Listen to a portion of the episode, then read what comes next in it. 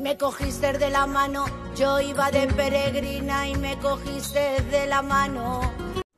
Bueno, bueno, bueno, buenos días a todos, bienvenidos, welcome, buongiorno, como dirían los italianos. Soy Beltrán Lozano Molero de Anatomía Aplicada 1, alioli a todos. Y vosotros diréis, ¿cómo que alioli? Y es porque lo que os voy a contar viene cargadito de salsita. Así que coger un cafecito y un par de palitos de pan para disfrutar de este podcast. En el día de hoy voy a hablar de, de las drogas de diseño.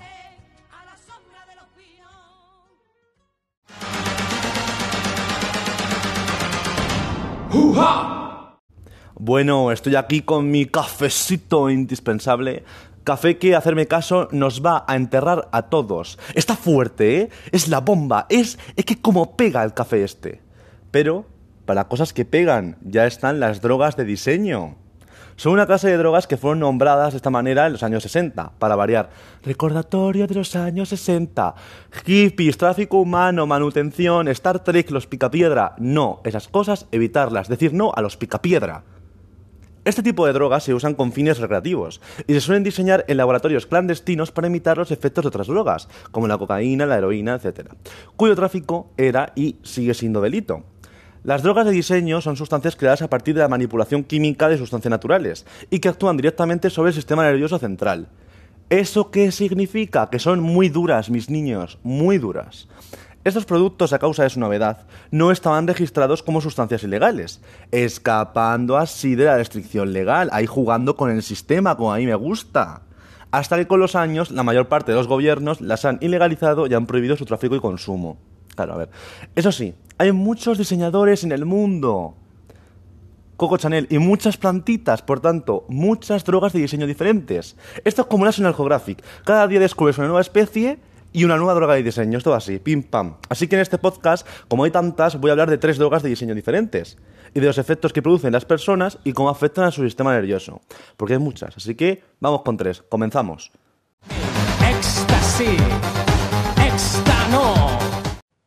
Comenzamos hablando de una droga de diseño muy conocida, el MDMA. Su nombre verdadero es, atentos, metilendioximetanfetamina, conocida popularmente como éxtasis. Las cosas ya nos van sonando, tú dale tiempo, que no, que no, que no le dejas tiempo. Paciencia. Paciencia. El éxtasis fue creado con fines farmacéuticos en Alemania a muy comienzo del siglo XX. Estamos hablando de 1912, 1913 más o menos. Pero no fue hasta el año 52 que el MDMA fue más conocido. E incluso llegó a utilizar el FBI en interrogatorios. Llegando a oídos en 1965 de un hombre llamado Alexander Surgin, que investigó esta sustancia y se dio cuenta de todos los efectos positivos que esta tiene, informando al mundo de estos efectos, haciendo conferencias, artículos, etc. El apodo de éxtasis fue puesto por Michael Clegg. Y tú dirás, ¿quién es Michael Clegg? Y yo te diré, Uh, ¿quién es Michael Clegg? Uh, ¿quién es Michael Clegg? Porque Michael Clegg, spoiler, es una persona, obviamente, pero una persona que quería hacerse sacerdote. Que iba y todo a un seminario. Esto es real, es verídico, lo podéis buscar. O sea, era un sacerdote que dejó, dejó de querer ser sacerdote, dejó su vocación, con tal de poder vender MDMA y lo vendía por correo, por, físico, lo vendía en todos lados. Este hombre era, un loco, era un loco. Pero un loco muy inteligente porque dijo, yo no puedo coger y decir, oye, ¿qué es metilendioxime? No, porque cuando acaba ese nombre, ya la policía la ha pillado cuatro veces. Y ha pasado 25 años ya en prisión. Así que dijo, un nombre bonito, pero más corto. Fácil de decir y que todo el mundo entienda. Éxtasis. Ahí loca, pero amante de los negocios. Michael Clegg.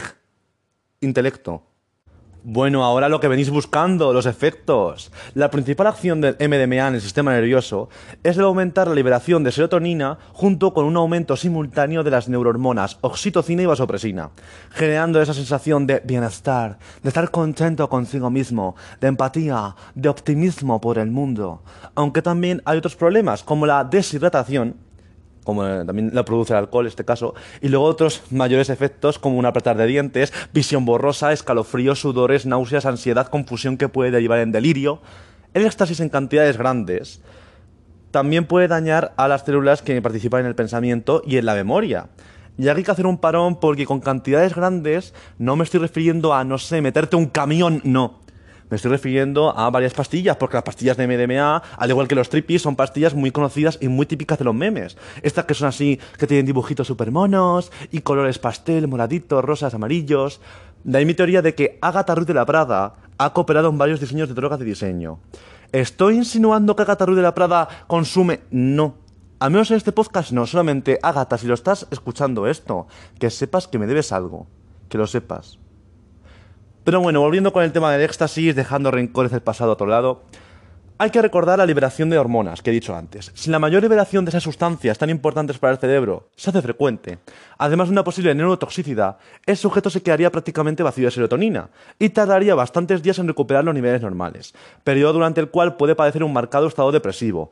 Puede llegar a ser mortal porque, además, una cosa típica de esta sustancia es aumentar tu temperatura corporal. ¿Qué pasa? Que si de por sí tienes aumentada, te vas a la discoteca, aumenta más porque bailas, hace calor y tal, ¡pum! ataca el corazón. ¡Pum! Músculos, articulaciones dañados, todo mal. Éxtasis. Ahora es el turno del PCP. Esta droga, también llamada polvo de ángel, comenzó a estudiarse como anestésico en 1950. Durante las investigaciones se detectaron efectos secundarios adversos, como alucinaciones, delirio y desorientación poco después de haber sido probada para uso humano, cosa que no entiendo por, todos los efectos que he dicho anteriormente, ¿qué pasa? Pues que se prohibió por esos mismos efectos, obviamente, y se autorizó solo como analgésico de uso veterinario. La PCP afecta a los neurotransmisores, alterando el funcionamiento cerebral, bloqueando la capacidad de concentración y de pensamiento lógico. Además, altera la percepción, los pensamientos y el estado de ánimo. Algunos usuarios que consumen esta sustancia experimentan euforia en diferentes grados, mientras que otros sienten ansiedad o pánico. No hay punto medio, es como la lotería, es como la lotería de Navidad. Lo que toque, toco. Ahora sí, su consumo habitual produce trastornos emocionales, pérdida de memoria, dificultad para hablar. La duquesa de Alba y sus secretos nocturnos desvelados en este podcast. No lo quería decir en alto, vamos a dejarlo ahí como al aire, que si no, cuidado. También produce síntomas depresivos y pérdida de peso. Ahora sí, polvo de ángel se parece a algo en PCP, no. Y de ahí viene una historia muy graciosa. El nombre PCP viene de la época del movimiento hippie en los años 60. Quien avisa a los traidores, yo os dije que todo eso estaba relacionado. Porque la llamaban píldora de la paz, que en inglés se dice peace pill. PAC, PC, pill, la P. PCP. A estudiar tenemos que ir. Idiomas, querida, aprende.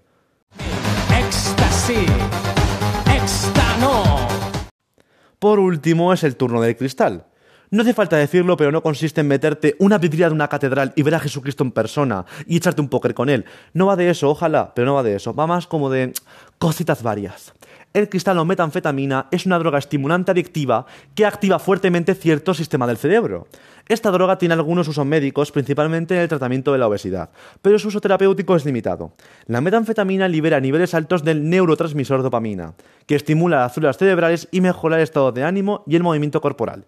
Además, parece tener un efecto neurotóxico, ya que afecta a las células cerebrales que contienen dopamina y serotonina, otro neurotransmisor. Con el tiempo, la metanfetamina parece reducir los niveles de dopamina, lo que puede resultar en síntomas parecidos a lo de la enfermedad de Parkinson. Como confío en que sabéis qué es la enfermedad de Parkinson, pues básicamente pues síntomas muy similares a los de esa enfermedad. Tomar aunque sea cantidades pequeñas de metanfetamina produce aumento de la actividad física, disminución del apetito. Por este efecto tiene un uso médico en el tratamiento de la obesidad. Aumento de la respiración, hipertermia y euforia. Otros efectos del sistema nervioso central incluyen irritabilidad, insomnio, confusión, temblores, convulsiones, ansiedad, paranoia y agresividad. La hipertermia y las convulsiones son los principales efectos que acaban en muerte. A largo plazo, la metanfetamina causa un aumento en la frecuencia cardíaca y en la tensión arterial. Eso puede causar un daño irreversible a los vasos sanguíneos del cerebro, lo que produce derrames. No sabía yo que un par de plantas y un par de químicos podían hacer tantas cosas, así que es momento de parar y de tomarnos un descanso y de disfrutar un momento de paz y tranquilidad.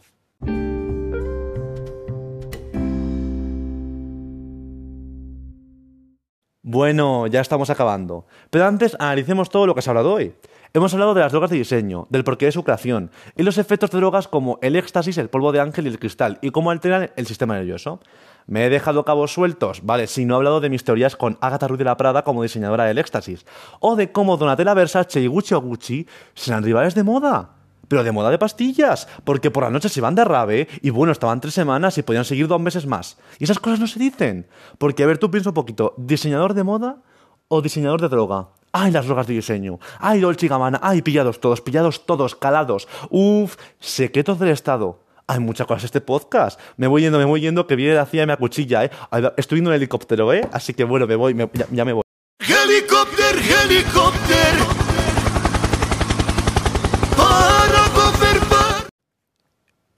¡Ey! Volví, volví. ¿Qué tal? ¿Os ha gustado? Ha estado bien. Ha sido divertido, nos hemos informado, hemos escuchado. Y si no has estado atento, bueno, al menos sabes que no te has quedado sordo. Yo ya, bueno, ya me he acabado el café, lo que indica que, bueno, este es el final. Creo que aún tengo un ratito para dar gracias a... a mi familia, a mis amigos, a Jacinto el jardinero, a la Academia de Peluquería, a la Academia de Cine, a la otra Academia de Policía, a mi tía La Coja, a Santa Catalina de Chipiona, a mi... Oh, oye, un momento, que aún no he acabado. Un momento, por favor.